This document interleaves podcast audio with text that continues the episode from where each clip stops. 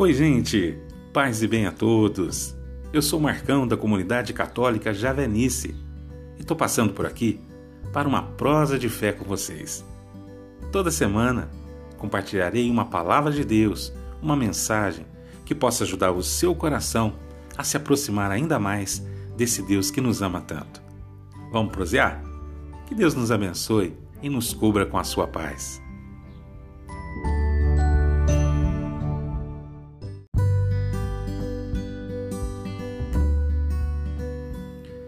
Hoje eu quero compartilhar com vocês um sentimento que tem me acompanhado ultimamente, que tem me feito refletir, que tem me feito pensar e que tem me feito rezar.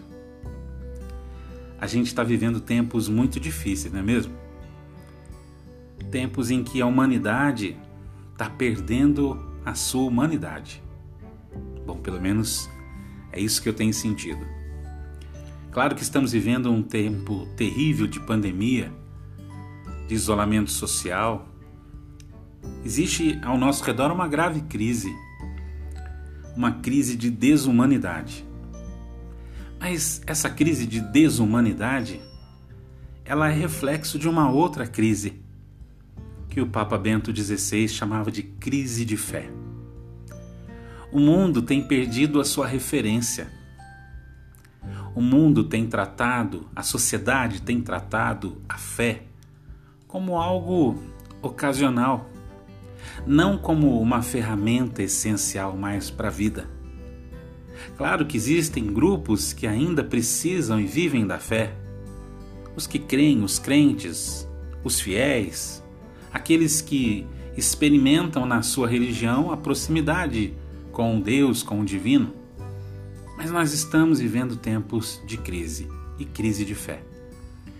A humanidade, quanto mais ela caminhar para longe de Deus, mais ela vai caminhar para longe de si mesma.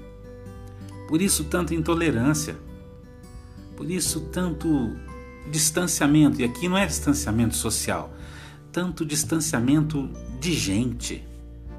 As pessoas parece que tendem a não querer mais umas às outras. Existe um, uma cultura de concorrência, uma cultura onde o outro, se não falar igual, se não pensar igual, é meu inimigo. A palavra de Deus, que é luz para todos nós, deve nos ensinar e ensina, mas talvez a gente não recorra mais à palavra de Deus como fonte. Dois textos vieram muito ao meu coração nessas últimas semanas. Na carta aos Romanos, o autor sagrado vai dizer no capítulo 12, no versículo 17, algo que reflete isso que nós estamos conversando. A ninguém pagueis o mal com o mal. A ninguém.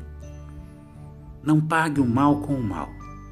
Empenhai-vos em fazer o bem diante de todos. Na medida do possível e enquanto depender de vós, vivei em paz com todos. Não te deixes vencer pelo mal, mas vence o mal pelo bem.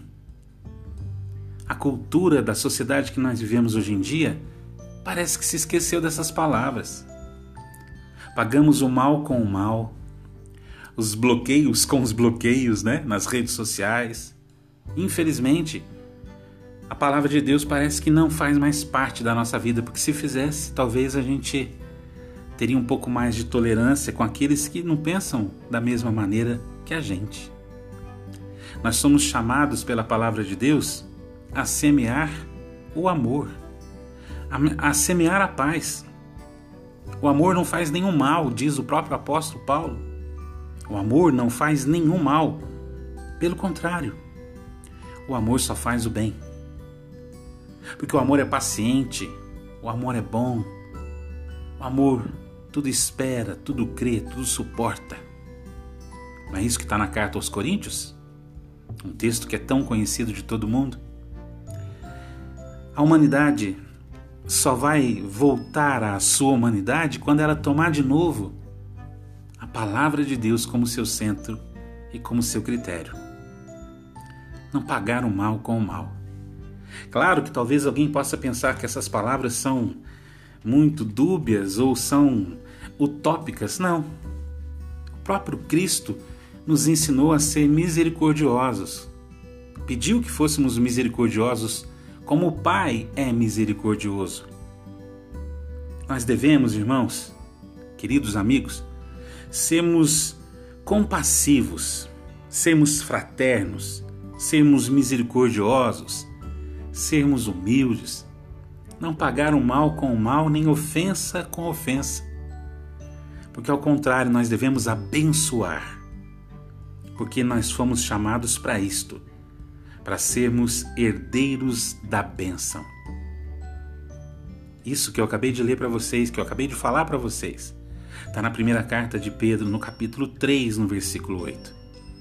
E um pouco mais adiante, no capítulo 4, ele vai dizer que é necessário que a gente cultive o amor, porque o amor cobre uma multidão de pecados.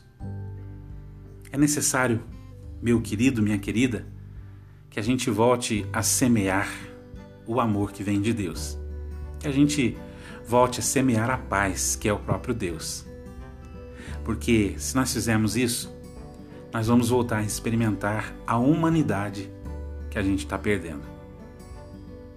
Ser compassivo, ser misericordioso, ser benfacejo, pagar o mal com o bem.